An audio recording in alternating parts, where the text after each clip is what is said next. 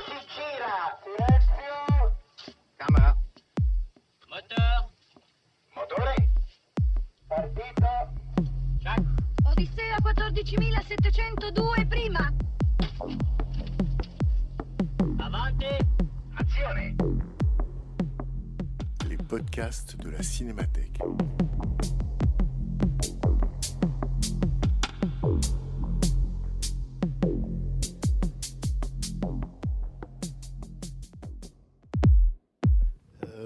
Bonjour, merci d'être venus si nombreux, c'est impressionnant pour cette projection du Chevalier des Sables, The Sandpiper de Vincente Minelli, qui s'inscrit dans le cadre d'une rétrospective consacrée à Elizabeth Taylor. Euh, alors c'est un film qui pour beaucoup d'entre nous est un film important, ce qui n'a pas toujours été évident pour la, pour critique. Euh, c'est aussi un film qui est important dans la carrière d'Elizabeth Taylor. Euh, c'est un film qui est important dans l'histoire du cinéma hollywoodien. Bref, à plusieurs titres. C'est un film qui est, qui essentiel, euh, même si on veut comprendre ce qu'a été euh, l'œuvre de Vincente Minelli, qui était un grand cinéaste de studio, euh, qui est à juste titre réputé pour les comédies musicales qu'il a réalisées pour la Metro Goldwyn Mayer et ensuite pour les, mélodrames aussi qu'il a, qu'il réalisés. Donc la projection, on ne va pas trop vous en dire, la projection sera suivie d'une discussion avec Muriel Joudet, qui est l'auteur du texte qui est paru dans le programme sur euh, le texte sur Elizabeth Taylor. Muriel Joudet est critique de cinéma, écrivain de cinéma. Elle a écrit deux livres justement consacrés à des actrices, Isabelle Huppert et Gina Rollands. Euh, elle a beaucoup de choses à dire sur euh, Elizabeth Taylor et sur ce film en particulier. Je vais d'ailleurs tout de suite lui euh, passer le micro pour qu'elle nous dise quelques mots de présentation, puis ensuite on verra le film. Bonjour à tous, merci d'être là. C'est vrai que ça fait très plaisir de voir une salle euh, quasi pleine. Pleine. Alors pourquoi j'ai choisi ce film? Pourquoi on a choisi ce film? Parce que c'était un peu une évidence pour nous quand il fallait choisir un film à l'issue duquel on allait parler. Euh, parce que en fait, Le Chevalier des Sables fait partie, euh, pour moi, est une sorte de document secret. Euh, comme beaucoup de films avec Richard Burton et Elizabeth Taylor, on reviendra sur les conditions de leur rencontre, mais qui a provoqué un véritable scandale quasi mondial, même mondial, euh, lorsqu'il est arrivé sur le tournage de Cléopâtre de Mankiewicz euh, en 62. Euh, en fait, ils se sont rencontrés alors qu'ils étaient tous les deux mariés. C'est une époque où la, presse à scandale et les tabloïds commencent à se développer et surtout autour d'événements, et notamment celui-ci, notamment cette relation adultère. Et à partir du moment où ils vont se mettre en couple et enfin se marier, obtenir enfin leur divorce, euh, ils vont euh, co- commencer à réaliser ensemble une série de films qui, même les cinéastes et Hollywood vont commencer à exploiter leur relation et ils vont faire des films qui vont essayer de documenter ou faire semblant de documenter euh, cet adultère, euh, leur passion orageuse et leur mariage qui était tout aussi orageux. Euh, et donc, euh, on a des sortes de vrais faux documentaires à l'intérieur d'Hollywood. Euh, et Le Chevalier des Sables est sans doute le plus beau. Et ce que je trouve très beau, en fait, c'est qu'à la fois, officiellement, Hollywood est très conscient du fait qu'il est en train de- d'exploiter la relation Taylor-Burton. Donc, à un niveau très conscient. Mais ce qui se passe, et tout, ce qui me frappe le plus et qui est le plus émouvant, c'est ce qui situe de l'ordre de, l'involontaire et de l'inconscient. C'est-à-dire vraiment ce que j'appelle le document secret lové dans le film, c'est-à-dire les regards, leur manière euh, d'être ensemble, de jouer ensemble. Euh, ce que disait Mankiewicz euh, aussi sur le tournage de Cléopâtre, avec vous, je me sens toujours de trop. Et c'est vrai qu'on peut avoir cette impression durant le film, c'est que tout le monde est de trop, même nous. et donc voilà, c'est le voilà ce secret-là que, que renferme le film. Et on verra que peut-être parce qu'à l'époque, personne n'était dupe du fait que le film se faisait aussi euh, pour l'argent et parce qu'on savait que ça allait marcher. Euh, beaucoup de critiques, euh, en tout cas tout ce que j'ai lu sur le film, même des critiques d'aujourd'hui, ironisent beaucoup sur le côté ah là là, ils font ça pour l'argent. Nous ne sommes pas dupes. Et du coup, je trouve que tout le monde est passé à côté du film. Moi, j'ai pas réussi à trouver une seule euh, euh, belle euh, critique, à part une formule de Godard dont j'ai pas retrouvé la source où il disait que c'était un film amateur au sein, à l'échelle d'Hollywood et qu'on, que ça ressemblait à un couple de boulangers qui se filment le dimanche. Alors, je sais pas ce que ça veut dire. Voilà. Donc, je vous laisse voilà, avec les boulangers.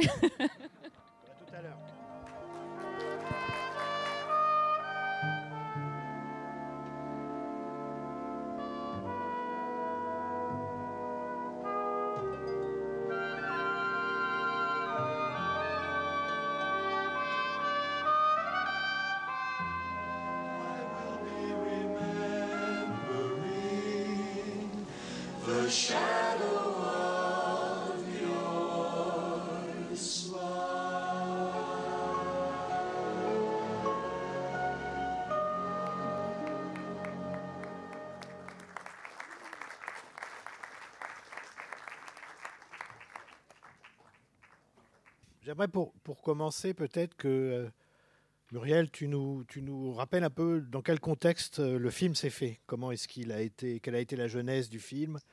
Euh, voilà, Elisabeth Taylor a quoi 32 ans à ce moment-là? Oui, C'est- cinq mariages Ouais. derrière elle.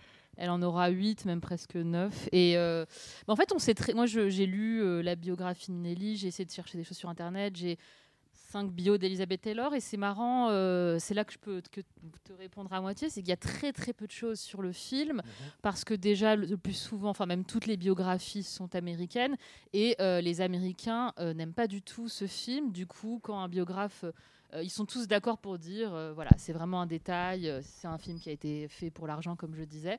Et donc, on a le plus souvent une page et demie sur ce qui s'est passé, euh, sachant que c'est des détails souvent très prosaïques, comme le fait que euh, donc tous les extérieurs ont été tournés euh, à Big Sur, Big Sur plutôt, sur la côte californienne, et les intérieurs ont été tournés à Boulogne-Billancourt parce que donc pour des raisons Fiscal. d'un- Voilà, c'est ça. Il pouvait y rester que 4 semaines aux États-Unis.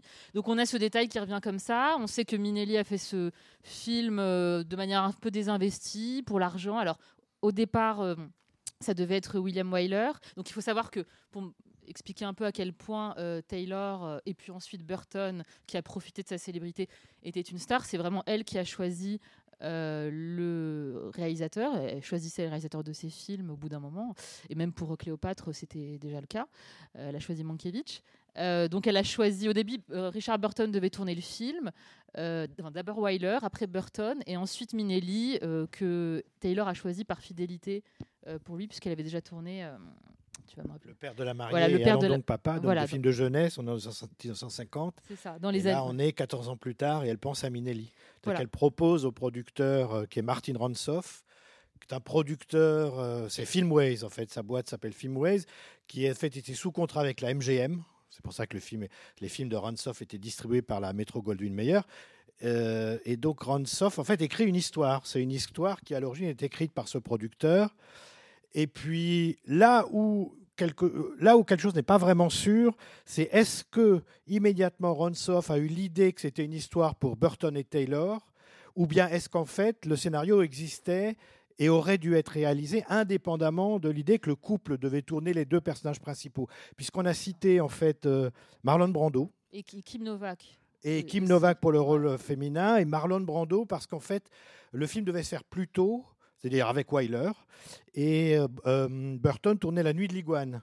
Et donc Ransoff aurait proposé à Elizabeth Taylor de faire le film, mais sans Burton avec Brando. Elle voulait pas quitter Burton. Et elle n'avait pas fait de film depuis deux ans. hein. Et là, elle voulait pas quitter Burton, qu'elle accompagnait au Mexique pendant le tournage de la, qu'elle surveillait, oui, oui, mais là aussi il y a des choses amusantes à raconter sur la façon dont elle le surveillait.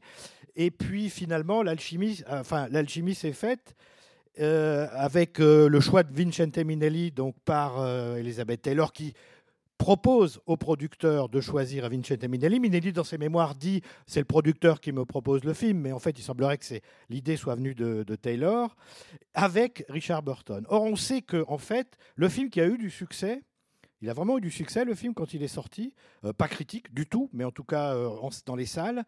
Euh, je crois qu'il rapporte trois fois plus que son budget d'origine, à peu près. On, peut, on pense que le succès du film, c'est simplement le couple. C'est euh, Taylor Burton. C'est-à-dire qu'on est à un moment où ils auraient tourné n'importe quoi avec n'importe qui, ça aurait marché.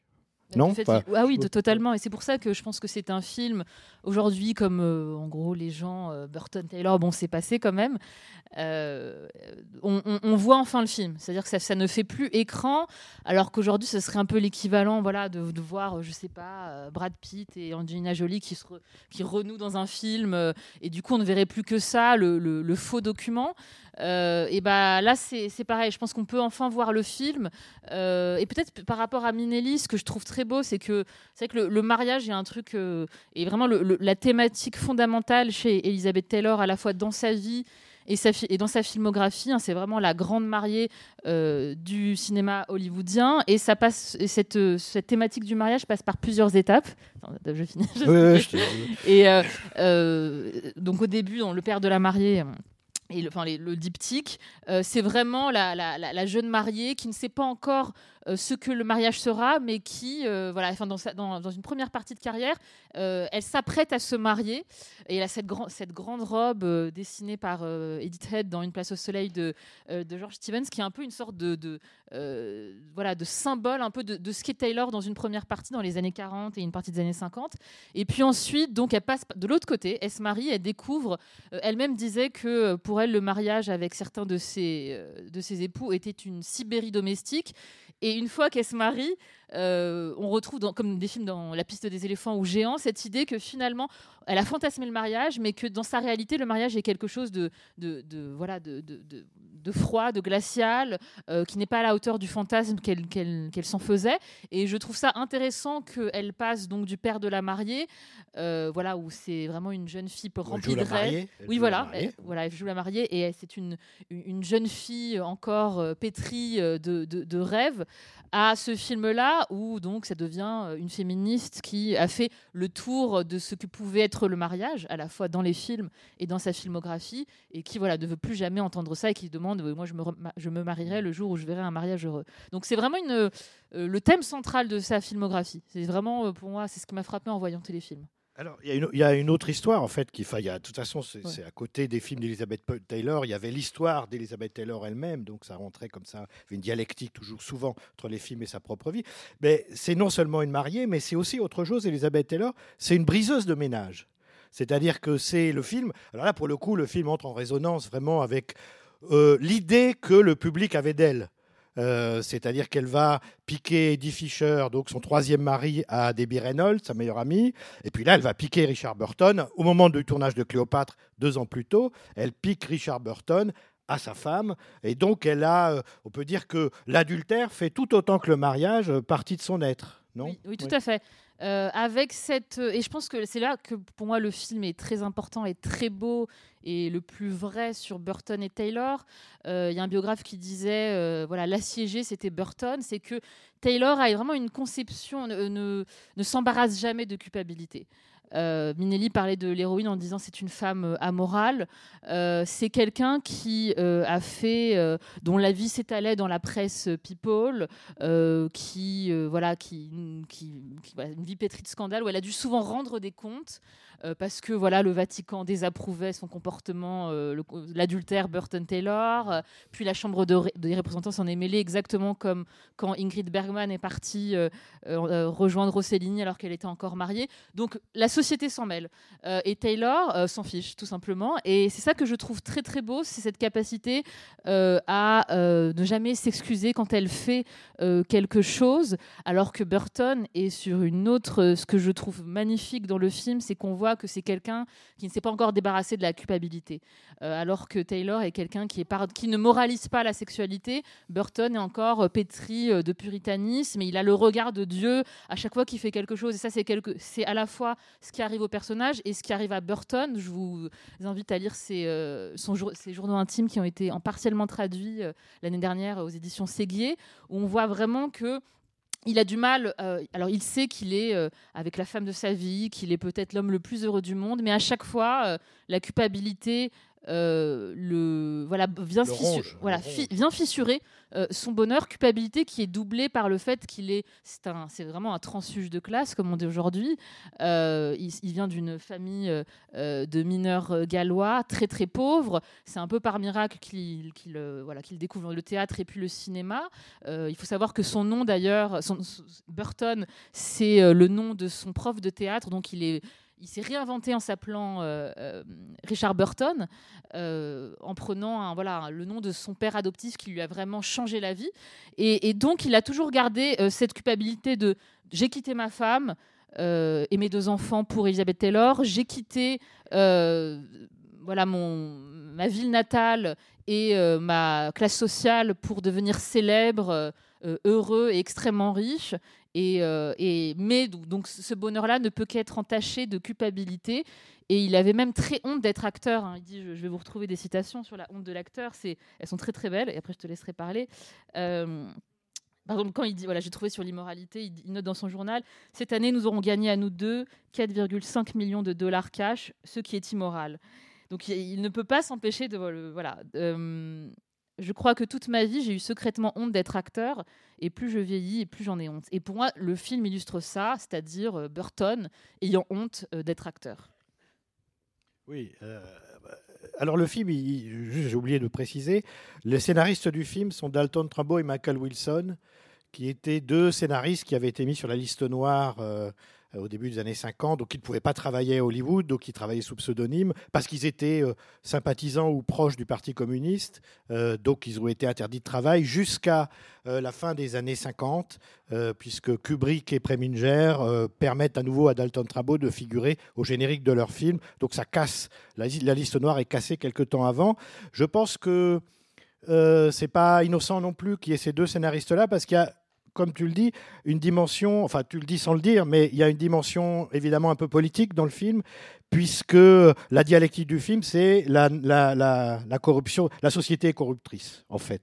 Oui, C'est- le c'est- Taureau, Emerson en fait. Ouais, c'est ça qu'on dit au début. C'est ça que j'avais oublié. Enfin, je, voilà, c'est juste prie, cette idée, cette sorte de néo-rousseauisme qu'incarne Henri David Thoreau et Ralph Waldo Emerson que j'avais complètement oublié. En fait, qui est dans le film, c'est-à-dire oui, la, société corrompt euh, les hommes. C'est que cette idée aussi du conformisme qui est très très importante à la fois dans le cinéma de Minelli et euh, fin des années 50, début des années 60. Il y a vraiment tout un pan du cinéma euh, hollywoodien qui s'intéresse au conformisme. Euh, Et du coup, il faut en retourner à une sorte d'état de nature, en tout cas chez Thoreau, de vie dans les bois, ce que fait euh, Elizabeth Taylor. Voilà, avec sa baraque, parce que Chag, ils disent donc que c'est une baraque, mais enfin, euh, pour avoir une maison comme ça, il faut quand même avoir un peu d'argent. C'est que il y a la vraisemblance du film a parfois été un peu contestée, parce que pour une peintre hippie habiter dans cet endroit-là, semble-t-il, il faut, faut quand même avoir un peu d'argent pour avoir une maison comme ça. Mais, mais, mais peu importe, c'est vrai que la, la dialectique du film, en fait, le, le on lui a beaucoup reproché au film, et Mi- Minelli le premier, qui disait c'est trop simpliste et en plus ça dure deux heures et donc c'est trop simpliste pour un film de deux heures. Minelli n'aimait pas beaucoup le film, en tout cas c'est ce qu'il dit dans ses, dans ses mémoires. C'est aussi ce que disent les, les critiques américains. C'est aussi ce qu'ont dit certains critiques français parce qu'assez étrangement, euh, aujourd'hui quand on voit le film, on se demande pourquoi les cahiers du cinéma qui ont longtemps défendu euh, Minelli comme étant un grand auteur, un grand artiste du cinéma hollywoodien, euh, euh, écrivent une critique assassine sur le film sous la plume de Jean-Louis Comolli, et le film n'est pas du tout aimé, et on lui reproche, alors ça c'est intéressant, ça va beaucoup plaire à, Muriel, on lui reproche évidemment euh, euh, la bêtise du sujet, là je cite à peu près le critique, on dit c'est un projet de producteur borné, bon, on, s'approche un peu de pourquoi il n'aime pas le film, et troisième il dit, en gros il dit, on se fiche de la mère Burton, c'est exactement comme ça qu'il désigne Elizabeth Taylor, c'est-à-dire qu'on est vraiment à un moment où euh, la vie réelle et scandaleuse des acteurs vient parasiter la perception du film, qui, quand on le regarde, est quand même un film relativement euh, subtil, parce, qu'on, euh, euh, parce que, en gros, le film nous dit, à la fois, nous dit que la société corrompt, mais nous dit aussi qu'on ne peut pas vivre sans société. Hein, puisque c'est le parcours de l'enfant en fait d'Elizabeth Taylor, c'est-à-dire que euh, ou de l'oiseau euh, qui veut pas sortir de l'oiseau, c'est un symbole un peu un peu un peu évident quoi, mais l'oiseau qui veut pas sortir de sa cage, enfin qui joue sans arrêt avec le fait d'être enfermé ou le fait d'être libre. Et donc, c'est euh, tous les personnages du film, à un moment donné, apprennent quelque chose sur eux-mêmes. Évidemment, la femme libre à être un peu plus civilisée et, et l'homme trop civilisé à être un peu plus libre hein, et un peu plus moral surtout. Parce que ça, c'est ça peut-être la, caution, je dirais, de gauche euh, du film, c'est que le film dénonce les procédés euh, d'évasion fiscale euh, permis par les, donations aux églises, etc. Donc, et alors, ce, qui, après je te laisserai la parole, mais ce qui est très beau dans le film, me semble-t-il, c'est comment il va en fait théoriser sa propre place dans l'histoire du cinéma hollywoodien. Euh, Vincente Minelli, c'est pas un, c'est un cinéaste des studios. C'est un, alors c'est pas un cinéaste primitif. C'est pas quelqu'un qui a commencé autour du muet dans les années 30. Il commence dans les années 40, euh, au moment où le, studio système commence déjà un peu à rentrer en crise. Et puis il fait des, il fait des films de studio qui ont beaucoup de succès. Et puis euh, arrivent les années 60. Et là, euh, tout d'un coup, le cinéma hollywoodien ne trouve plus ses spectateurs, beaucoup moins. Le cinéma class- dit classique, les genres traditionnels, les genres classiques, les mélos, les westerns, les, films noirs, etc. Donc on est à un moment de doute. Et euh, ce que va faire une partie de la stratégie de- des producteurs à Hollywood va être de d'essayer de conjuguer à la fois une forme de conservatisme, de sujets formels, etc., Donc, euh, et puis en même temps des sujets plus au- aussi beaucoup, de, beaucoup plus d'audace. Je dirais des sujets conservateurs, mais des motifs audacieux, si on veut un peu voir comment ça peut jouer. Et le film, bah, c'est ce qu'il raconte. Que Richard Burton, c'est l'homme conservateur, pétri dans ses certitudes, dans son conservatisme, dans son passéisme aussi. Il, ne fait que penser à ses 20 ans, en fait. Il est, vieux. On- il le dit plusieurs fois dans le film. Et elle, c'est les nouvelles idées, la contre-culture, les hippies, la liberté sexuelle. Et en fait, cette rencontre entre le puritanisme et la liberté sexuelle, le fait que d'un côté, on nous dit que la liberté sexuelle n'est pas tout, ne résout pas tout, mais de l'autre, on nous la montre quand même, parce que c'est des films, on peut se dire aussi qu'ils étaient vendus sur leur audace érotique, surtout celui-là, puisque il me semble que c'est un des films où elle est le plus déshabillée, Elizabeth Taylor, on la voit quand même pas mal. Et donc, euh, c'est vraiment un film qui... euh, on ne peut pas dire que c'est du nouvel Hollywood, il n'y a pas quelque chose de nouveau qui se passe, mais en tout cas, il y a quelque chose d'ancien qui est en train de mourir. Et enfin, il y a très peu de films qui incarnent aussi parfaitement, et je pense aussi consciemment, parce que Minelli est quelqu'un qui n'a jamais cessé de réfléchir sur le spectacle. C'est même son sujet hein, essentiel. hein. Le spectacle et l'imaginaire. On peut pas voilà, penser qu'il n'ait pas été conscient euh, de, cette, de ce moment et de cette dialectique extrêmement précise dans l'histoire du cinéma hollywoodien. Voilà, je sais pas. Oui, non mais c'est ça, c'est qu'en fait il y a aussi ce, thème qui, qui apparaît, c'est-à-dire euh, le code ACE s'effrite quand même. euh, il y a tout un tas de, de- faits sociaux qui apparaissent et qui font qu'à un moment le cinéma hollywoodien, euh, alors pas, doit pas forcément, je dirais pas de sexe, mais de sexualité, doit évoquer la sexualité. Euh, de ces personnages et on sent ça vraiment à partir des années de la fin des années 50 ça devient de plus en plus il y a le retour du refoulé et c'est vrai que je trouve que c'est un film qui pose, euh, qui est euh, vraiment propre à son époque parce qu'il pose la question à travers Burton de l'impossibilité d'une sexualité qui pourrait être propre. C'est-à-dire le sexe est toujours entaché de péché et c'est ça qui est insupportable. Alors que Taylor, elle s'est déjà réconciliée avec tout ça. Euh, voilà, c'est vraiment Adam et Ève. Euh, et pour elle, c'est là qu'elle est euh, tout ce Elle qui est plus amorale qu'immoral. oui, voilà, c'est ça. Elle est vraiment amorale, alors que pour Burton, il a vraiment du mal à sortir d'une conception puritaine du sexe, c'est-à-dire d'une conception qui ne jugerait pas en termes de bien et de mal la sexualité. Et ça, c'est quelque chose qu'on retrouve dans plein de films de cette époque-là. Je pense notamment à La fièvre dans le sang, euh, par exemple, de Kazan, où on a vraiment ça, la crise d'hystérie de Nathalie Wood. Elle est précisément dans ça, dans son envie de commencer sa vie sexuelle, et en même temps, les institutions autour d'elle lui disent que euh, voilà, le sexe, c'est mal. Et ça, aussi, moi, ce qui me frappe de plus en plus en voyant ces films-là, c'est comment le cinéma hollywoodien prend en charge de plus en plus les institutions qui n'étaient pas aussi apparentes dans les années 40, c'est-à-dire l'école, l'église, euh, la famille, le mariage. Chez Minelli, euh, je revoyais hier euh, Thé et Sympathie, ou même dans The Cobweb, La toile d'araignée, euh, ou celui par qui le scandale arrive. C'est fou comment il montre des personnages dont la vie et l'existence est vraiment quadrillée à chaque fois par les institutions. Il y a tout le temps des scènes comme ça, on est dans des bureaux il faut rendre des comptes, euh, euh, des pensionnats, des écoles. euh, c'est vraiment le regard, c'est plus tellement le regard de Dieu, c'est le regard de la société sur les personnages. Et tes sympathies, c'est fantastique parce que c'est, on sent que c'est évidemment un truc qui, qui lui, qui vient de, miner lui-même, quelque chose qui est vraiment, qui lui est très personnel, puisque dans tiennes sympathies, pardon, c'est, vraiment l'histoire d'un jeune garçon qui aime bien la couture, qui n'aime pas le sport, et tout le monde se demande s'il n'est pas homosexuel. Donc on sent que cette, euh, cette idée de personnage regardé par la société, c'est d'abord Minelli lui-même euh, qui parle de son homosexualité qu'il a dû refouler et du conformisme. Et dans celui par qui le scandale arrive aussi, c'est sur la virilité. Euh, et là, euh, et, donc je, trouve que c'est devenu, au bout d'un moment, ça devient vraiment un très grand observateur, euh, quasi sociologique, euh, des institutions et du conformisme américain. Bah, on peut même dire que ce, ce- ce sont des films qui vont annoncer le détraquement de la société américaine, parce que les années 60, c'est les émeutes raciales, c'est des mouvements sociaux, euh, c'est les mouvements étudiants, etc. Et là, tout va se détraquer, en fait. Et la façon dont, dont tout se- va se détraquer, on, peut en trouver la trace dans certains films, a priori, euh, qui ne payent pas de mine, mais dans certains films hollywoodiens, où la société est le principal ennemi, en fait, de la, de la liberté. Enfin, euh, euh, au sens, euh, là, pour le coup, presque primitif, comme tu dis, Taureau ou Emerson.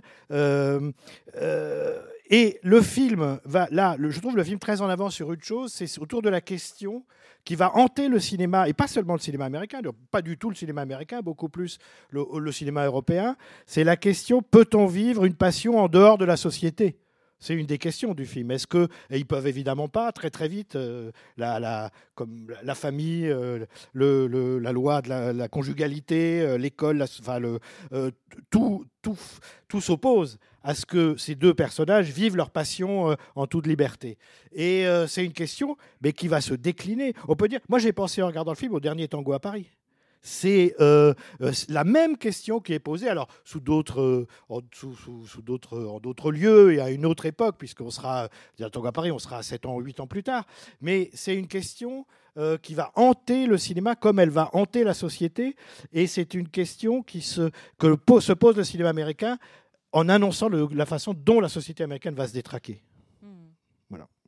Oui, non, Et on c'est- trouve ça aussi pardon, dans les films de Jerry Lewis contemporains. La même chose. Mais là, le, chaos se fait burlesque. Mais c'est exactement cette question-là qui est présente.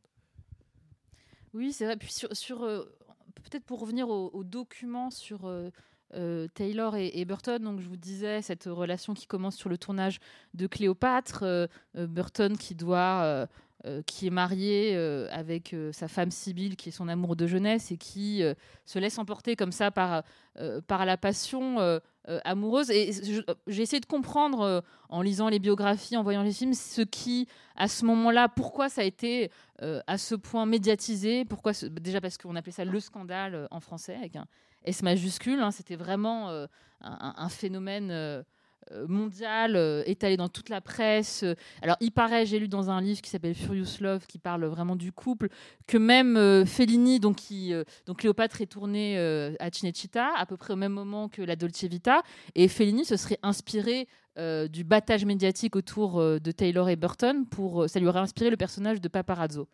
Donc Parce que Dolce Vita, c'est deux ans avant quand même. Oui, mais le tournage de Cléopâtre dure. Alors euh, il a duré voilà. longtemps. Oui, duré Le, longtemps, le- oui. le projet du, enfin le projet Ouais, Cléopâtre dure 5 ans. Donc, euh, alors j'ai lu ça dans une biographie, je l'ai même lu deux fois. Je ne sais pas ce que ça vaut, mais euh, ça viendrait de là. Et, euh, et c'est vrai que je me suis dit, mais c'est qu'est-ce que c'est que pourquoi c'est à ce point un couple mythologique parce que j'ai même pu lire l'histoire d'amour du siècle. Enfin, les, voilà, les superlatifs sont, sont vraiment extrêmes. C'est que je pense qu'ils ont le, le couple arrive déjà à concilier une sorte de la possibilité de la passion dans le mariage. Ça, c'est quelque chose qui est euh, un peu miraculeux, c'est-à-dire euh, parce que voilà, ils- adoraient se disputer. Eddie Fisher, l'ex-mari de, euh, de Taylor, disait euh, Moi, je lui apportais le confort et euh, elle, ça, ne lui suffisait pas. Elle aimait, elle était addicte aux disputes, aux portes qui claquent, euh, aux drames. Et Burton lui a apporté ça en fait, parce qu'ils passaient son. Déjà, ils étaient tous les deux alcooliques. euh, ils buvaient beaucoup. Euh, D'après ce qu'on lit, je crois qu'il se, enfin, il la battait, elle le battait. Euh, donc c'était, c'était vraiment des sortes de, de grandes disputes orageuses. Et ils, ils aimaient surtout en fait être regardés, c'est-à-dire qu'ils faisaient ces grandes disputes devant des amis, devant la presse. La vie était un jeu pour elle, enfin, était une pièce, voilà, une pièce de théâtre. C'est, un, terme qui revient souvent. Et donc finalement, tout ce qui pouvait alimenter leur amour, euh, ils le prenaient. Donc là, finalement, les médias, euh, euh, ça nourrissait leur amour, ça l'intensifiait, puisqu'ils adoraient, voilà, les éclats.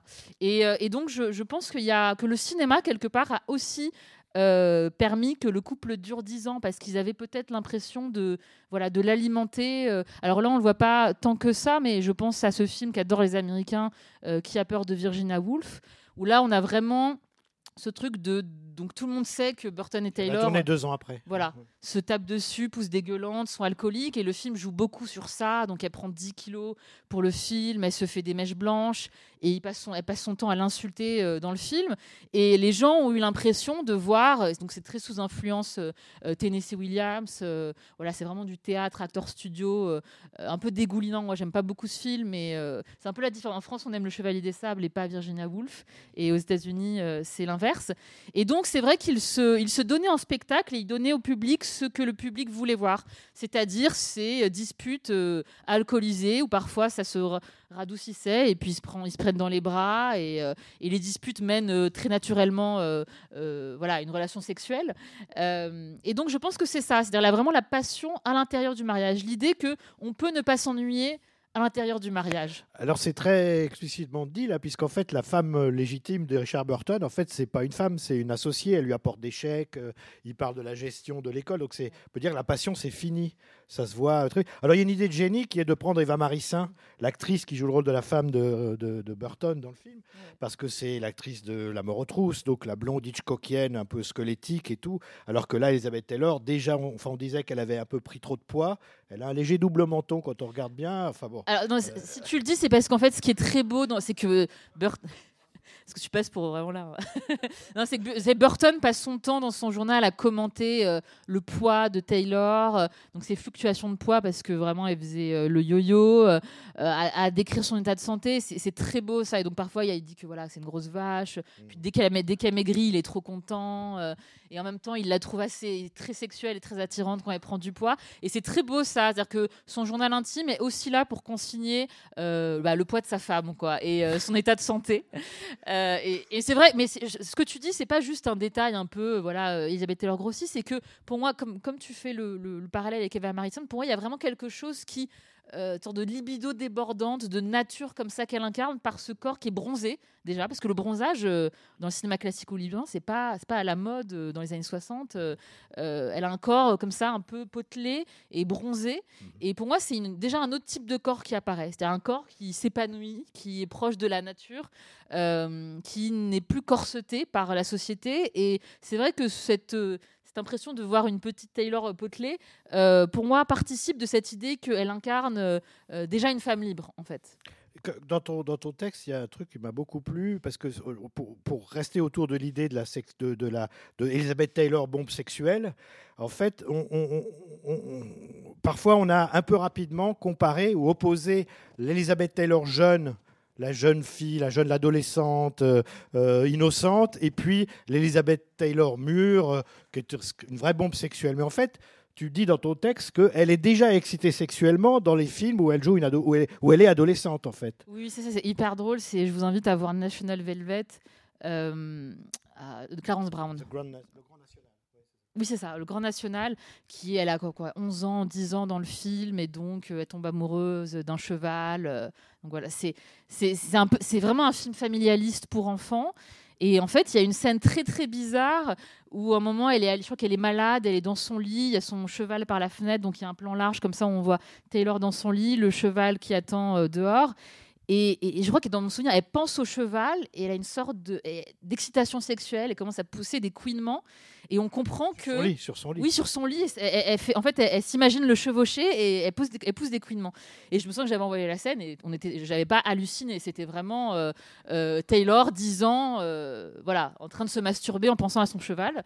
Et, et ça m'avait fra- Et c'est ça qu'en fait qui rend totalement charmant et très intéressant toute cette partie familialiste de sa carrière parce qu'elle, elle commence vraiment à l'âge de 9 ans à faire des films, poussée comme toujours, comme Judy Garland, par une mère euh, frustrée qui, n'ayant pas pu être devenir une star, euh, pousse sa fille à en devenir une et persuadée que sa fille euh, euh, le deviendra, et elle a eu raison. Euh, et donc, dans ces films, on trouve déjà une petite fille qui attend d'être une femme. Et qui, euh, je lisais hier sur Wikipédia apparemment, parce que je me disais aussi, dans ces films, elle, a- l'air un peu maquillée, alors qu'elle a 9 ans, 10 ans, 11 ans, elle a l'air trop maquillée, comme si elle attendait que, de jouer avec des adultes, de jouer avec Richard Burton, alors qu'elle a 10 ans. Et donc je lisais, apparemment, elle a deux euh, rangées de, de, cils, ce qui fait qu'apparemment c'est une sorte d'anomalie comme ça génétique qui fait qu'on on a l'impression qu'elle est toujours maquillée. Ouais, voilà, c'est un détail, mais je me suis dit c'est exactement ça. Je pensais qu'elle mettait du mascara, et en fait c'est juste que son corps était euh, déjà prêt, euh, voilà, déjà féminin. Et L'amour. voilà, c'est ça. Elle, euh, et elle, elle le dit elle-même, j'ai toujours rêvé d'être une femme. Elle était très heureuse d'être une femme, très heureuse d'être une star aussi. Et ce qui est très agréable quand on travaille sur elle, c'est que ça va un peu à l'encontre de cette, idée d'un Hollywood comme machine à broyer euh, euh, des femmes. Alors, ce qui est arrivé évidemment, mais elle a été très contente en fait de, euh, de ça, de la presse qui la suit partout, euh, de, de l'argent, des diamants. Euh, des amphétamines. Non, du fait qu'en fait, elle était libre, enfin, comme la plus comme les elle était faite pour la, ouais, elle était faite elle pour la choisissait célébrité. ses cinéastes au bout d'un moment. Ouais, mais elle était vraiment faite pour la célébrité. C'est vraiment une femme. Il y a un film qui s'appelle, je sais pas si vous, le- si on le passe, enfin, si vous le passez, la rétro, euh, la femme, la fille qui avait tout. Et j'ai failli appeler mon texte comme ça. C'est vraiment euh, ce titre, c'est vraiment Taylor. Elle a vraiment tout eu dans sa vie, plein de maris, plein d'amants, plein d'argent. Euh, elle était boulimique, euh, elle dépensait tout le temps. euh, voilà, c'était une très grande dépensière. euh, elle aimait, euh, elle était alcoolique euh, et, et elle était dans une sorte de. Il y a un biographe qui parle de sa joie de vivre rabelaisienne. Et c'est vrai qu'elle avait ça. Et, euh, et, et c'est jamais quelqu'un qui s'est voilà qui s'est plaint de, souffre, de voilà qui, souffrait du, star system, mais qui était vraiment là où elle devait être. grande jouisseuse. Oui, vraiment. Et je pense que c'est ce que Burton euh, euh, a aimé, c'était que les deux sont vraiment rabelaisiens. Et c'est ce que tu disais sur l'influence, l'auto-influence. Je sais pas si tu l'as dit là, mais on- quand tu m'en parlais sur le fait que dans le, dans le film, les deux s'auto s'influencent mutuellement. Et c'était aussi le cas de Taylor et, Burton. Lui, il vient vraiment d'une tradition théâtrale shakespearienne où il faut déclamer. Euh, elle n'a jamais pris un seul cours de, théâtre euh, euh, et donc a une sorte de jeu très américain, très naturel. Elle disait Je n'y connais rien au théâtre et de toute façon, j'ai pas besoin, je suis une star. Et c'est un peu un résumé de la méthode américaine c'est on n'a pas fait d'école et on joue très bien, on est, on est célèbre et on n'a pas besoin de vous, les, les, les Anglais théâtreux. Et, euh, et du coup, elle devient un peu shakespearienne à son contact. Elle a une manière comme ça de déclamer au bout après Cléopâtre. Et lui, euh, qui parfois déclame trop ou se croit toujours au théâtre, est dans une sorte d'underplaying à son contact. Et donc, il y a quand même euh, des, euh, cet échange. Et euh, lui apprend aussi, euh, il aimait beaucoup sa vulgarité, il apprend aussi à être vulgaire à son contact dans la vraie vie. Euh, cette sorte de truc de show-off américain, euh, parce que voilà, c'était le début de la jet set qu'ils incarnaient parfaitement. Donc il apprend une certaine une vulgarité américaine et elle, elle, se, elle, se- le met à lire en fait, parce que voilà, il lui donne des livres à lire. il, il il connaît plein de poèmes par cœur, donc il y a vraiment cette, cette influence mutuelle qu'on retrouve aussi dans le film. Il faut savoir qu'à chaque déplacement du couple, chaque déplacement du couple déclenchait des émeutes. Ils pouvaient plus sortir.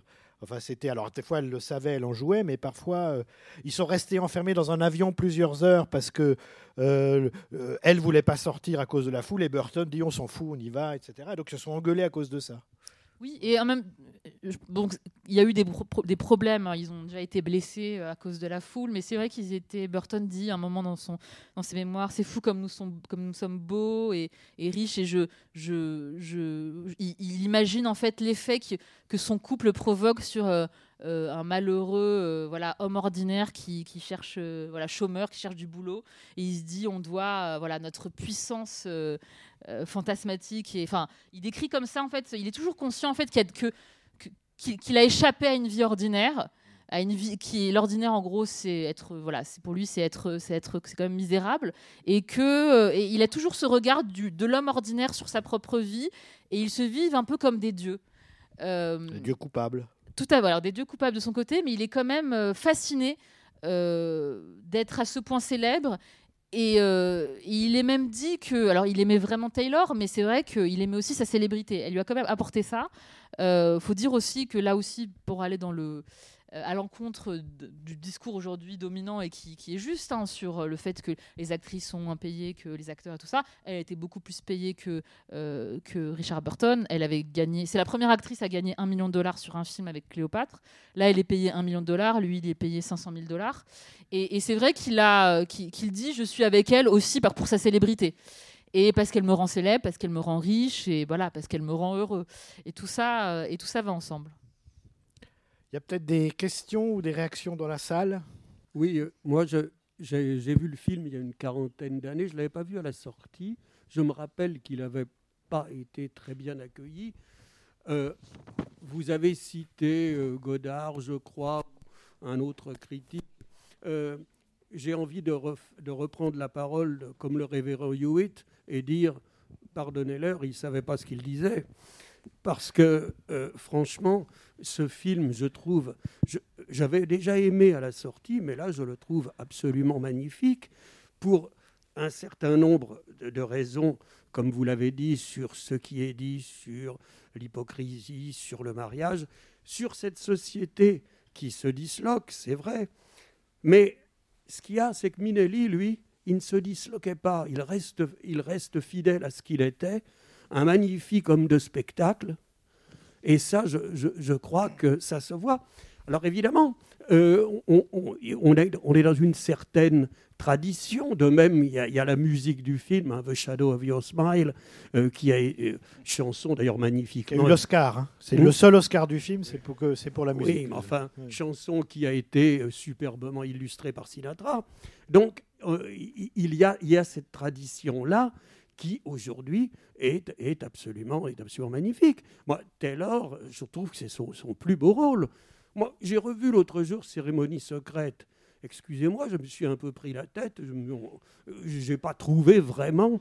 euh, alors que là, je On parlera suis de Joseph Lozay au mois de janvier. Oui, je- je serai sais, là pour vous répondre. Mais... Oui, oui, j'imagine, je vous attends là. Mais, euh, mais euh, moi, je trouve ce que l'on a vu est absolument magnifique. En plus, Minelli, bah, il, il- il est fidèle un petit peu à ce qu'il faisait à ce moment-là. hein. On n'est pas très loin. De...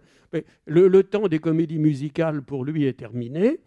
Euh, mais on est assez proche de, de films comme Home from the Hill. hein, euh, ce- C'est ça, en fait, c'est son Oui. dernier grand mélodrame. Oui. euh, Puisqu'après, il va faire une comédie musicale euh, avec. Yves Montand et Barbara Streisand, Mm. et puis il va faire A Matter of Time avec Liza Minnelli, Oui. et puis euh, fini. Mm. Quoi. Donc Oui. c'est l'antépénultième Mm. film de, Là, de ça, Minnelli. ça vient après donc Home from the Hill, après Les Quatre Cavaliers aussi. C'est ça. je crois. C'est ça. Et, et c'est et puis il faut pas oublier quand même parce que c'est un film sur la peinture.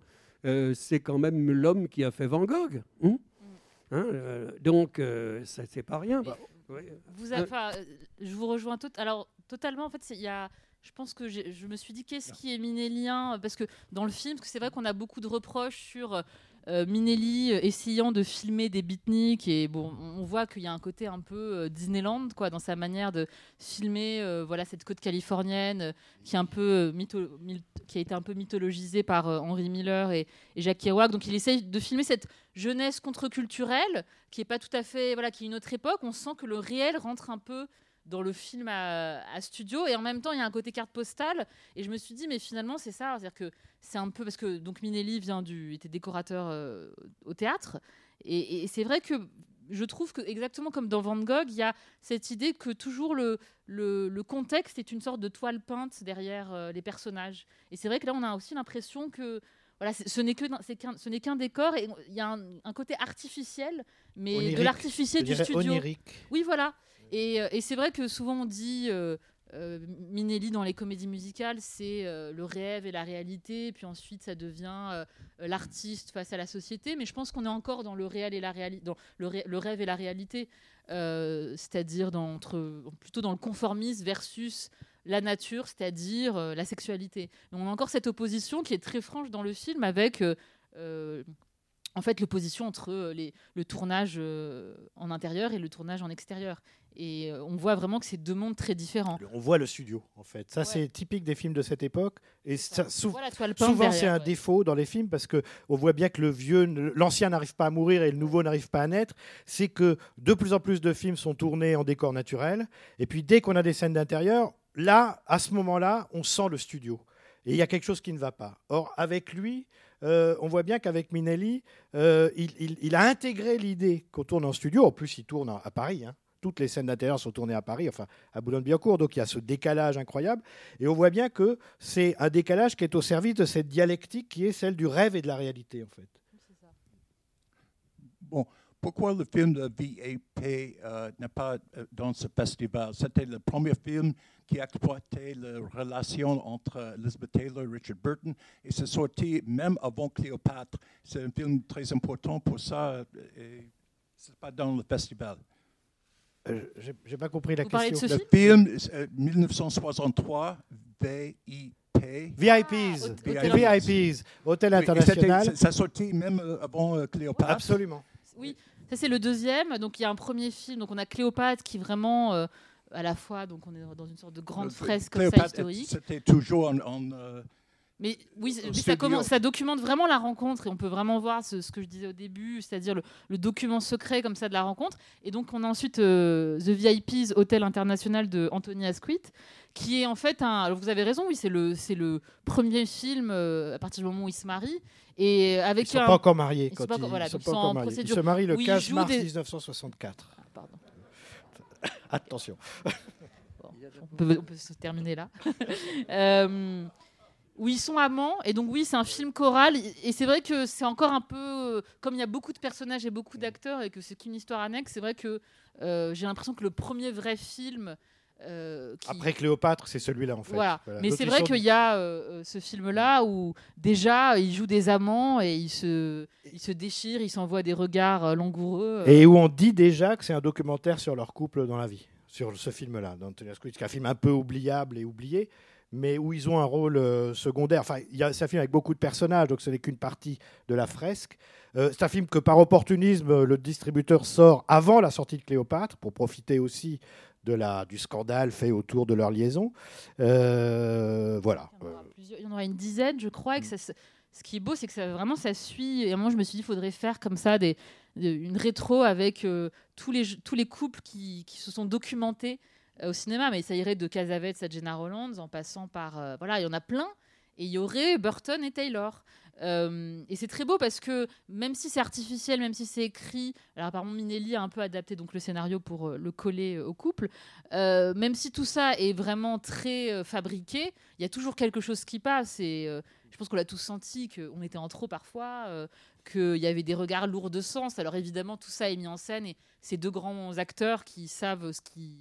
Un Voilà, cinéaste Voilà, qui ils, su. ils savent euh, que jouer avec cette intimité-là, mais il y a quand même quelque chose euh, qui, qui passe et donc ça se termine. donc ils, ils se marient pendant 10 ans et puis ensuite ils se remarient pendant un an, 75-76. Et euh, leur dernier film ensemble, ah, c'est un téléfilm, donc ça c'est assez parlant, et s'appelle euh, Divorce. His, Divorce Her. Enfin, c'est c'est sur le divorce. Donc on a vraiment comme ça une histoire qui se raconte de Cléopâtre jusqu'à ce téléfilm que vous pouvez trouver, je crois, sur YouTube, et, euh, qui est pas terrible, mais euh, oui, non, pas. c'est- enfin, t'as- t'as- vous aviez qu'à le passer. hein. Rendez-vous sur YouTube. Non, mais en plus, c'est pas très bien, mais, euh, mais c'est c'est très beau, en fait, cette, i- cette idée que, que, que Hollywood colle à la peau euh, de, de, voilà, de ses acteurs. Mais, euh, mais pour revenir à, à- à Minelli, euh, évidemment, il y a le lien avec, euh, avec Van Gogh. Et dans Van Gogh, comme dans celui-là, ce qui est assez important, il associe la, la foi, parce que Van Gogh, c'est quand même une crise de foi, enfin, façon, enfin, foi, on comprend. Euh, et, là aussi, c'est un, un problème de foi. Et le film commence avec une personne qui dessine la nature, et à la fin, euh, l'acceptation de l'homme. Et je trouve que c'est, enfin, pour moi, le film parle sur tout ça, de, de, ce- de, de, ce- de celui qui, qui a sa crise de foi, mais aussi qui a une crise, enfin, qui, qui, qui n'accepte pas euh, l'homme dans ce qu'il a de bon, et qui, euh, c'est un apprentissage de, de cette femme qui est, euh, Qui se méfiait qui des est nature, qui est voilà. Je trouve que c'est un peu dommage qu'on éclipse autant l'enfant, euh, parce qu'on on a l'impression que c'est le centre du film au départ, et puis finalement, on- bon, il est remplacé par l'oiseau, mais euh, mais Oui. Et, et qu'on et qu'on et, qu'on- et que ça c'est trop après centré sur cette relation euh, d'homme-femme, bon, pourquoi pas.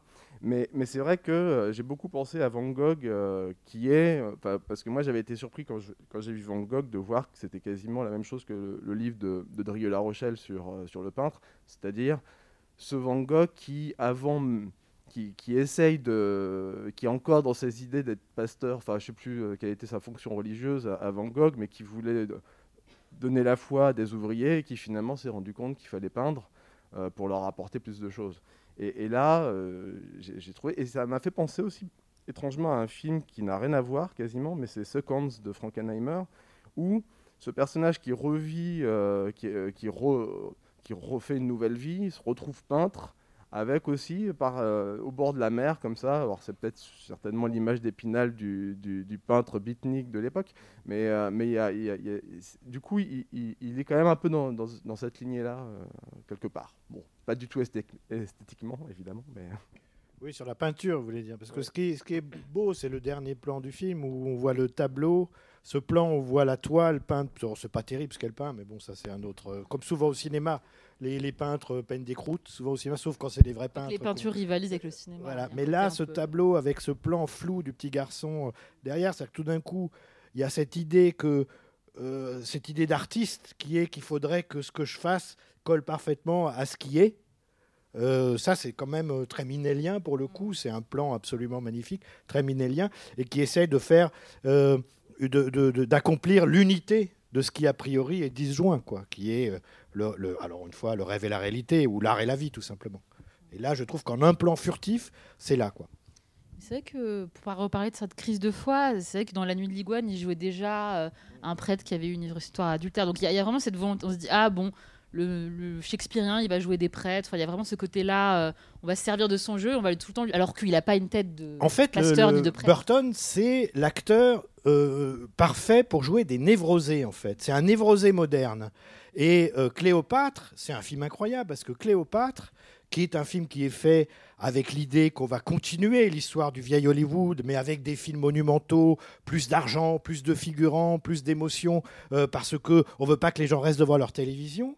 Dans Cléopâtre, il y a ce personnage de Marc-Antoine joué par euh, euh, Richard Burton, qui est un névrosé moderne. Et Cléopâtre est un film absolument contemporain du mépris de Godard. Et dans le mépris de Godard, Fritz Lang, à qui Michel Piccoli, euh, scénariste stipendié par le producteur, essaye de lui faire réécrire son scénario, Fritz Lang, qui joue son, le rôle d'un cinéaste qui Fritz Lang, qui va tourner l'Odyssée, dit euh, Ulysse n'était pas un névrosé moderne. Eh bien, Richard Burton, lui, c'est dans le cinéma hollywoodien qui veut conserver quelque chose de, de son passé glorieux, c'est déjà l'irruption de la névrose moderne. Et donc, c'est pas étonnant qu'il joue évi- évidemment des prêtres défroqués, euh, des prêtres qui doutent, etc. Souvent des, très que- gros, des grands personnages, des grandes figures comme ça historiques, qui disaient à force de jouer toutes ces grandes figures historiques, je vais voilà prendre le melon.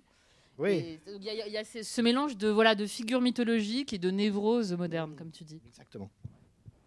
Mais c'est vrai que là, en lisant, la, la critique la plus intéressante, même si on est, voilà, je suis pas d'accord avec euh, avec cette critique, c'est l'idée que Taylor était un peu anachronique, c'est-à-dire que avec son personnage de, de, de, voilà de féministe euh, avant-gardiste et, euh, et, donc euh, je crois que c'est un biographe dans Furious Love toujours j'ai oublié le nom des, auteurs je, m'en excuse qui dit euh, elle est mal choisie pour jouer elle est trop connue trop diva euh, trop riche pour jouer cette femme euh, iconoclaste cette artiste proto-féministe et qui aurait dû être jouée voilà par euh, Vanessa Redgrave Jane Fonda Julie Christie trois actrices que je trouve beaucoup moins intéressantes que Elizabeth Taylor. Et c'est vrai que pour moi, je pense qu'il y a, une chose, qui- voilà, le biographe confond deux choses, c'est-à-dire euh, Taylor qui ne serait pas féministe juste parce qu'elle ne se disait pas féministe, et cette génération d'actrices. euh, notamment Jane Fonda, qui euh, voilà, se voulait être en fait, manifestement féministe, qui le disait.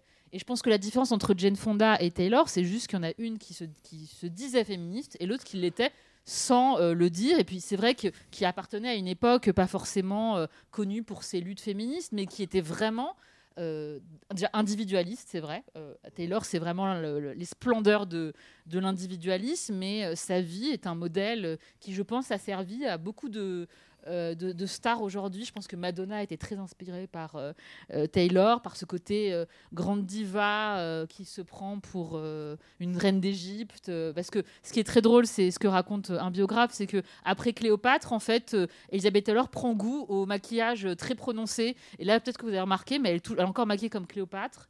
La costumière euh, Irène Chara fait euh, sa costumière sur Cléopâtre. Et donc, il y a un après Cléopâtre où en fait, elle adore euh, trop se maquiller. Euh, c'est même John Waters qui disait que c'était euh, la plus voilà une très belle drag queen. Et c'est vrai que il y a voilà ce, goût de, l'excès euh, qui va vraiment s'intensifier avec les années je vous invite à voir Boom de Joseph Losey qui est voilà juste un film vraiment de John Waters carrément. Euh, de, la parure en fait qui parfois ne colle pas du tout au rôle. Euh, et, donc ça c'est quelque chose qui je pense a inspiré euh, euh, plein de plein de stars qui suivront. C'est juste qu'elle ne colle pas avec l'idée qu'on se fait du féminisme, c'est-à-dire euh, débarquer en jean sur un plateau, euh, ne pas vouloir se maquiller, ne pas vouloir être un objet sexuel, alors que elle, même si elle, dit le contraire dans le film, euh, je pense qu'elle prend plaisir à être sexualisée. S'exhiber. euh, voilà. Et donc c'est juste un autre féministe. Donc le, la biographe ou le biographe, se- se- pour moi, se trompe ou, ou devient injuste en disant qu'une Redgrave ou une Jane Fonda aurait été mieux parce que Taylor était euh, féministe, mais... De toute façon, il passe à côté pas. de quelque chose d'essentiel, c'est que c'est une femme mûre. Jane Fonda était trop jeune à l'époque pour incarner ce genre de rôle.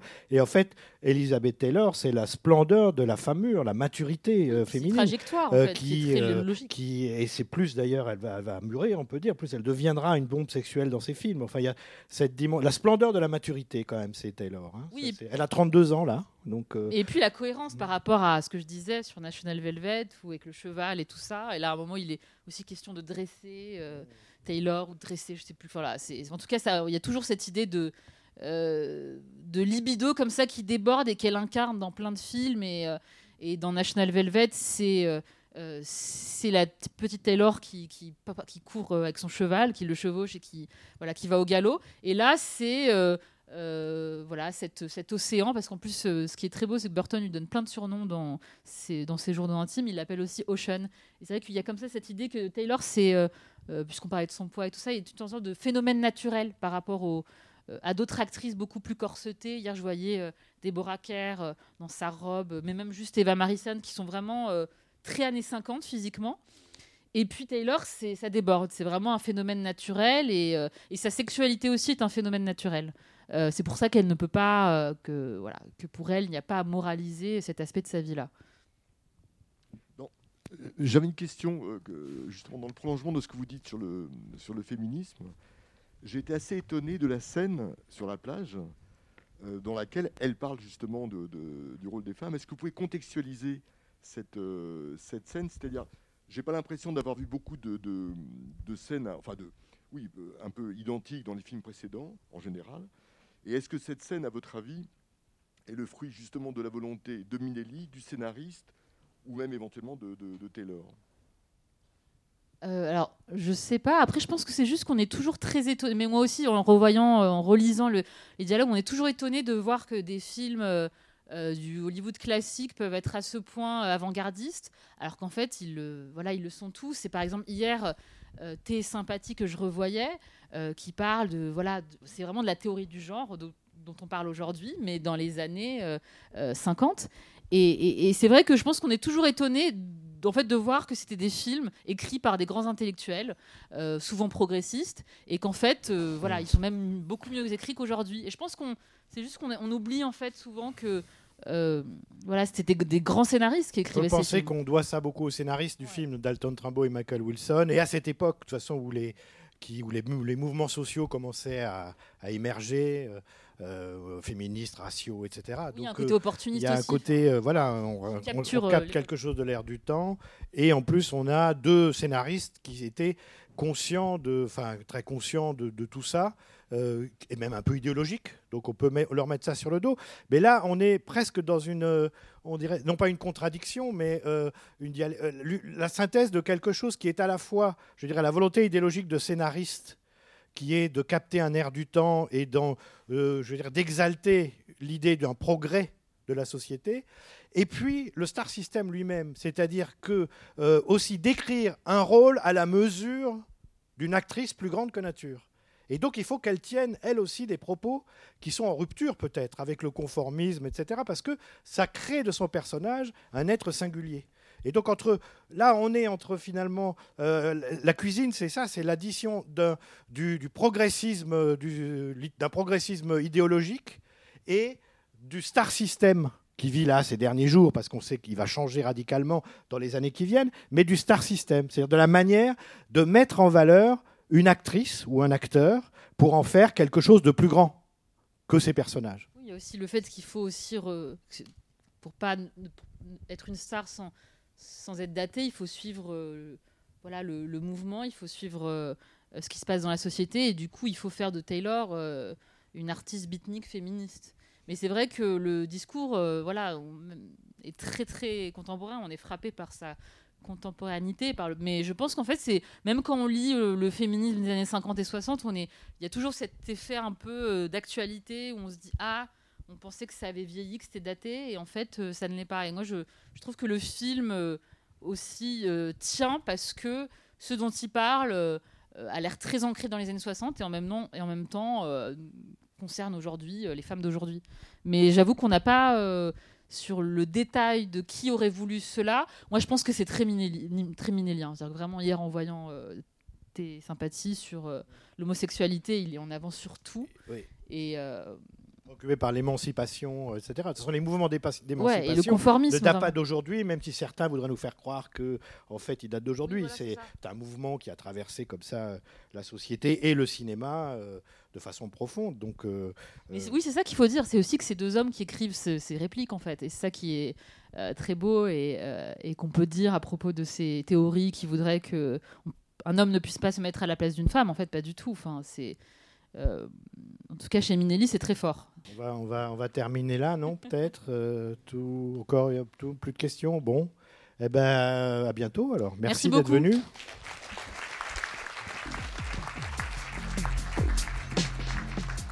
C'était les podcasts de la Cinémathèque française.